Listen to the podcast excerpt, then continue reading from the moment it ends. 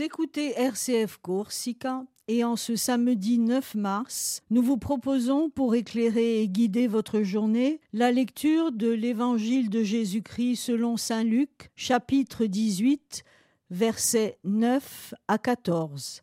Cette lecture sera suivie de la méditation du Père Serge Casanova qui nous accompagne pendant toute cette semaine.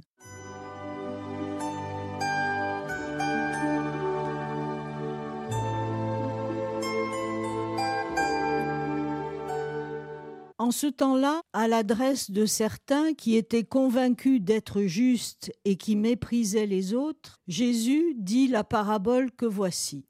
Deux hommes montèrent au temple pour prier. L'un était pharisien et l'autre publicain, c'est-à-dire un collecteur d'impôts. Le pharisien se tenait debout et priait en lui-même. Mon Dieu, je te rends grâce, parce que je ne suis pas comme les autres hommes. Eux sont voleurs, injustes, adultères, ou encore comme ce publicain. Je jeûne deux fois par semaine et je verse le dixième de tout ce que je gagne. Le publicain, lui, se tenait à distance et n'osait même pas lever les yeux vers le ciel. Mais il se frappait la poitrine en disant Mon Dieu, montre-toi favorable au pécheur que je suis. Je vous le déclare. Quand ce dernier redescendit dans sa maison, c'est lui qui était devenu un homme juste plutôt que l'autre. Qui s'élève sera abaissé, qui s'abaisse sera élevé.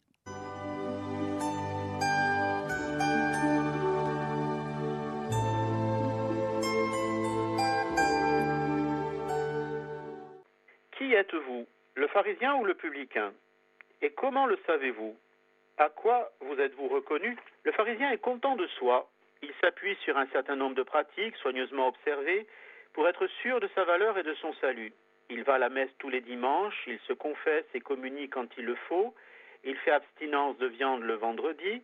Le Christ avait voulu une religion en esprit en vérité avec un commandement aimer. Lui l'a réduite à quelques obligations, moyennant quoi il est en règle. Il est quitte vis-à-vis de Dieu comme envers ses créanciers, son contrôleur des impôts ou son code de la route si vous voulez. Il possède la vérité et elle lui sert à juger les autres, bien plus qu'à se juger lui-même. Il ne se voit pas pécheur, mais il est étonné de voir combien les autres le sont.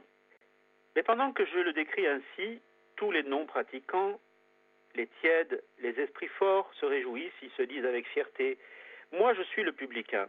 Je ne suis pas comme ces gens-là, je ne vais pas à la messe, je ne communie jamais, je ne me confesse jamais, je ne suis pas moins bon, loin de là, que tous ces chrétiens qui s'affichent. Hélas, en parlant ainsi, comment ne s'en aperçoivent-ils pas? Ils se dénoncent comme les pires pharisiens. Ils se louent, ils sont contents d'eux, ils rendent grâce de ne pas être comme les autres. Ils se disent les derniers, mais c'est pour pouvoir se considérer comme les premiers. Ils s'abaissent, mais expressément pour pouvoir se glorifier. Le vrai publicain c'est peut-être celui qui a cette description s'est dit c'est moi. Je suis un pharisien. C'est celui qui sait qu'il ne vaut rien, qu'il gâche tout ce qu'il touche, qu'il a besoin du Christ autant pour faire le bien que pour éviter les pires fautes. Il a confiance dans le Christ, il accepte ses humbles moyens de la confession, de la messe, de la communion, puisque le Christ les lui conseille. Il accepte même d'être mêlé avec les pharisiens et de prier pour eux sans les juger. Celui qui plaît à Dieu c'est celui qui ne se fait pas un mérite de ses bonnes dispositions, mais qui dépend entièrement de la miséricorde de Dieu, qui sait que par nature il est un pécheur, publicain et pharisien à la fois, mais que son Sauveur est assez bon, assez puissant pour faire de lui simplement son enfant. Bon chemin de carême, chers auditeurs, belle montée vers Pâques. Au revoir.